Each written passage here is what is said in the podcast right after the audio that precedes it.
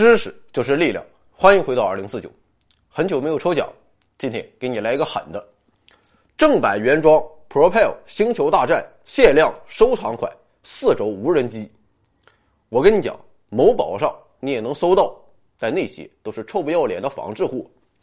我这画儿那是花了好不容易花大价钱才搞来四个，每个两千多。那么怎样区分盗版与正版？就是正版战机每一个。都拥有全球唯一独立编码，Oh my God！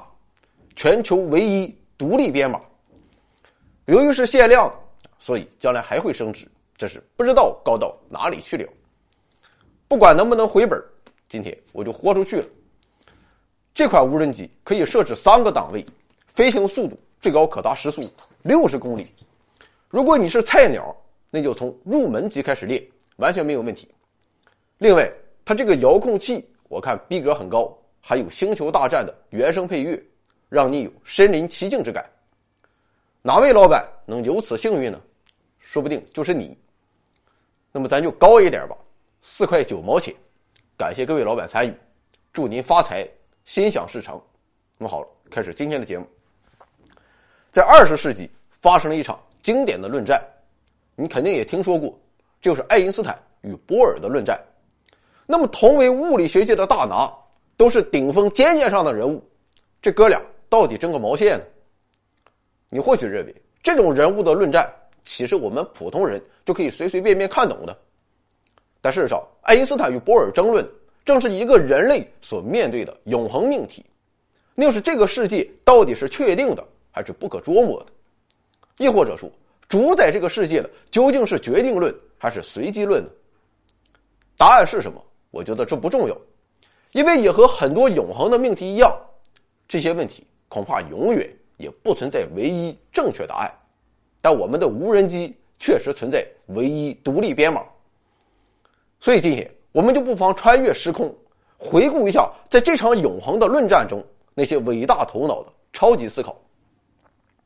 首先，我们来看什么是决定论，什么又是随机论。这很好理解，决定论认为。你现在坐在电脑前，看着我帅气逼人，看着我这个逼人的脸庞，完全就是命中注定的。从一百四十亿年前宇宙大爆炸那一刻开始，就注定此时此刻你要这么做。即便你现在突然间反悔了，打算合上电脑，这也是注定好的。而当你发现你不忍心合上电脑，还没有看够我的脸庞，打算继续看，这也是决定好了。而随机论则认为。你现在正在做的完全就是随机的，这不过是一次偶然事件。可见，随机论就是强调宇宙中发生的事情都是偶然的、随机的，宇宙的未来是不确定的。相反，决定论则强调现在的一切决定了未来的一切，未来虽然还没有到来，但一切都已注定，谁也改变不了。未来的结果不以我们现在的改变而转移。因为我们现在的改变也是由过去的一切所决定好的。在漫长的古代时期，可以说决定论处于无可置疑的统治地位。古人们仰观天象、俯察地理、制作天文历法，甚至可以预测日食、月食，并利用星象来解释人生和国家注定的命运。这一切都是基于决定论的信仰。而决定论高峰的到来，则是伴随着一位天才的横空出世。你可能已经猜到，这位天才就是牛顿。凭借着牛顿第二定律和万有引力定律，世界第一次以清晰的面目呈现在世人面前。小至苹果下落，大到天体运行，无一不在牛顿老人家的掌握之中。而到了十九世纪初期，牛顿理论第一次遭到了严峻挑战，就是人们发现天王星的轨道是不可预测的，完全呈现一种随机乱动的状态。看来牛顿的理论就要就此被推翻了。但是，来自法国的勒维耶与来自英国的亚当斯这两位年轻人不信邪，他们坚信决定论，更坚信牛顿理论。他们认为，天王星的运行之所以反常，一定是因为有一个尚未被发现的大星体干扰了天王星的轨道。靠着这个信念，这哥俩展开了竞赛，纷纷根据牛顿理论进行推演。并算出了这个未知星体的轨道，并预言某年某月某日把望远镜对向何处，只要你仔细看，就可以发现这个目前未知的天体。于是，海王星被发现。毫无疑问，海王星的发现将决定论推至巅峰。在这一刻，人们感慨的不只是牛顿理论的伟大，更感受到了决定论的伟大力量。在这个巅峰之上，有人要搞大新闻。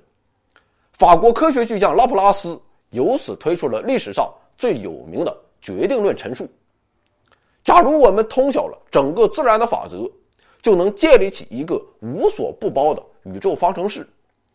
如果知道宇宙在某一个瞬间初始状态的完全而精致的知识，比如所有粒子的位置、质量、速度和方向等等，那么就足以推断它在未来任何瞬间的情况。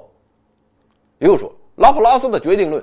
包含了两点：首先，未来是确定的；其次，未来是可以准确预测的。但是，正当拉普拉斯坐上决定论王者宝座不可一世的时候，一个巨大的打击出现了，这便是看似简单的三体问题。三体问题，各位老板肯定都不陌生，说的就是寻求三个天体在万有引力作用下的运动规律。听起来不难，列个方程就行了，但方程好列。解起来却万分困难，就连牛顿也没有搞出来，所以牛顿就选择性忽略了这个问题。毕竟他一天天那是忙得很，既要炼金子，还要和投机倒把的伪币制造者做斗争。而在牛顿之后，又有无数数学家前仆后继，结果都是乘兴而去，败兴而归。如果三体问题真的解不出来，那就意味着科学不能预测未来。这样一来，拉普拉斯的决定论就塌了半边天。于是，拉普拉斯决定亲自上阵挑战三体问题，但最终也还是未能如愿。最终搞定三体问题的是法国数学家庞加莱。庞加莱通过严格的方式证明三体问题是无解的。具体来看，庞加莱的结论其实是三体问题的方程是有解的，但我们不可能获得它的解析解。